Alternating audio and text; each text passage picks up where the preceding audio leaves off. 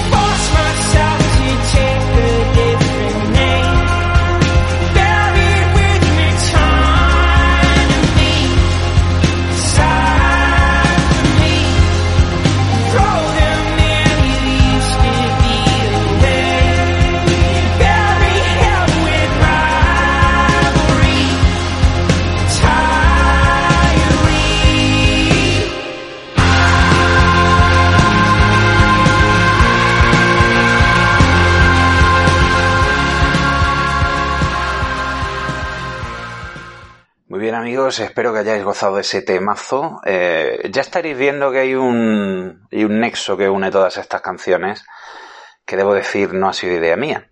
El otro día comentaba esta teoría con mi amiga Cristina, aficionada a la conspiranoia como yo, y le contaba que existe una novela de Phyllis K. Oh, otro, otra vez, otro, otra referencia a Phyllis K. ¿Qué le pasa a este chaval? ¿Que no lee otra cosa? Pues no, ¿sabes? ¿Qué queréis que lea? ¿A García Márquez? ¿A Coelho? ¿A Murakami? Esa es la mierda, hombre, si vosotros tampoco leéis, hijos de puta. En fin, hablando de Philip K. Dick como escritor, le hablaba de esta novela, de Radio Libre Albemuz, que, bueno, la premisa se basa en que un productor musical, pues descubre una conspiración a gran escala en el gobierno de los Estados Unidos y decide que va a producir una canción pop y convertirla en un éxito para que esa canción, que contiene un mensaje subversivo subliminal, pues desate una respuesta en la población joven de los Estados Unidos. Vale. esto que parece ser que está basada en alguna teoría de la información y de, y la, de la cultura popular, el pensamiento único y estas movidas que a mí me encantan, pues me parece interesante. Y entonces la tengo grabada en el fondo de mi cerebro. Cuando de repente las canciones que me salen en Spotify son todas de una índole peculiar. Eh, todas son bastante apocalípticas y si os habéis dado cuenta, unas cuantas de las que hoy se han escuchado tienen mucho que ver con la situación que está viviendo este planeta.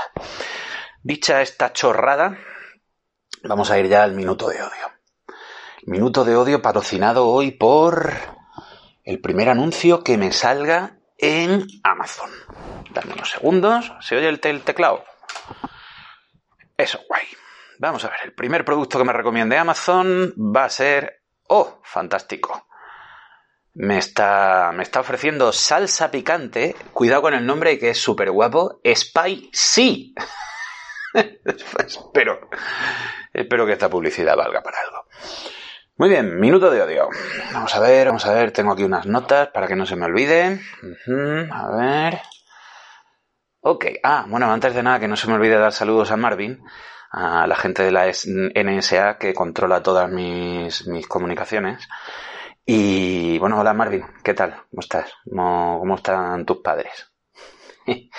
Me río un poco de él porque estoy casi seguro de que Marvin es un clon creado por los Illuminati y, por lo tanto es huérfano. Ya pues te jodes por trabajar para el imperio del mal. Bien, a ver mis notas. Muy bien. Eh, antes de nada, tengo que decir que tengo que tener cuidado con cómo de hater me pongo hoy en concreto, porque quiero desatar eh, la embestida de un colectivo muy concreto que incluye a casi todos los miembros de mi familia, con lo cual corro el riesgo de convertirme en un Álvaro Ojeda de pacotilla.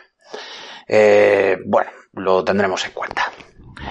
Vamos a ver, existe este tipo de feminista de corchopán, por decirlo así, que en su puñetera vida ha hecho un voluntariado de nada, pero bueno, pues se dedica a exponer determinadas ideas que a mí me dan un poco de, de vergüenza ajena hablando de que está bien explorar tu sexualidad y que yo me pongo guapa para mí, que el twerking en realidad no es nada ofensivo, que yo cuando bailo meneando el culo como si fuera una gata en celo en realidad no, no necesito que nadie me mire. Y entonces está muy guay todo esto. Está muy guay porque ese tipo de feminista de pacotilla tiene tendencia a estereotipar al tío que las mira, incluso cuando soy yo, porque soy un tío, la mayoría del tiempo soy un capullo y me dominan las hormonas y mi pene me controla más tiempo del que yo quisiera pero tienden a estereotiparnos, incluso a las personas como yo, que estamos constantemente renunciando a nuestros privilegios y pasando a purillos por el bien de, todos los demás, intentando hacernos eco y partícipes de todas las movilizaciones, explorando nuestras contradicciones, eh, los micromachismos, intentando quitarlos de en medio, pues sí, sobre todo luchando contra la masculinidad tóxica, esta hija de puta que en realidad hace más daño a nuestro género que, al otro. En fin, pues se nos estereotipa. Y luego, sin embargo, hay ciertos estereotipos que no, no se pueden decir porque, hombre, por favor, es que eso es antirrevolucionario y de ser un machirulo. Entonces, menos femen, ¿eh? menos pussy riot, ¿sabes? Un poco más de colaboración un poquito menos de, de, enseñarte en las redes sociales buscando un, like y luego cuando alguien te dice, oh, mamá, eh, no te ofendas tanto. Porque tú, básicamente, la mitad de las veces estabas buscando un like de un tío, de un tipo de tío muy concreto, o uno, un mama, de otro tipo de tío muy concreto para decirle, ¿cómo se te ocurre? Eres un machirulo, eres un heteruzo, etc. Porque, en fin, yo, que soy de la clase de gente que busca pelea, también debo decir que de una manera bastante más elegante y más noble, eh, sé reconocer cuando alguien va provocando y va buscando pelea. Así que no me toquéis los cojones, feministas de, de mierda que, que luego os dedicáis a la prostitución con tal de no trabajar ocho horas, haciendo flaco favor, o preferís al Mindundi hijo de puta que os trata como basura porque, en fin, sois una puta petarda y aquello era imposible y bueno, pues tampoco se hizo ninguna promesa y recuerdo claramente esas palabras. Me estás tratando demasiado bien, esto no puede funcionar. Mm, muy bien, creo que hasta aquí ha llegado el minuto de odio, mm, muy personal y muy abierto. Quien reconozca aquí posturas que se las haga ver, que yo las mías las tengo claras.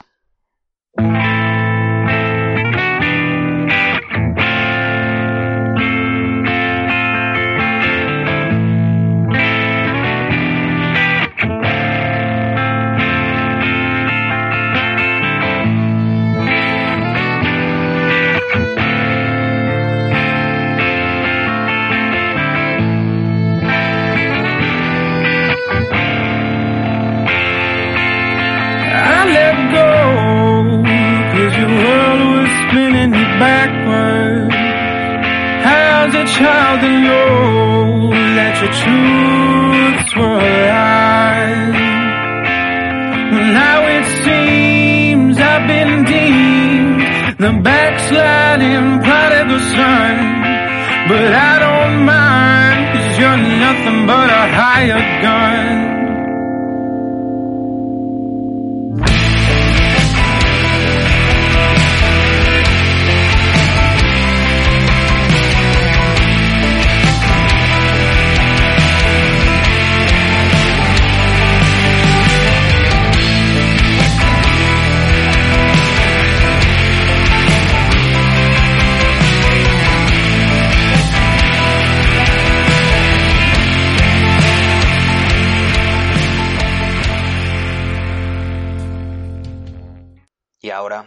Se me olvide bajo ningún concepto despedir el programa con el característico grito de guerra que bueno, que hincha tanto a mis fans. ¡Redios!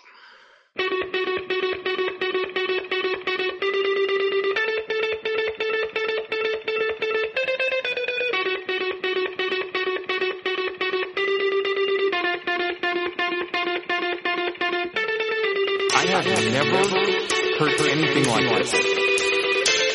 What is it?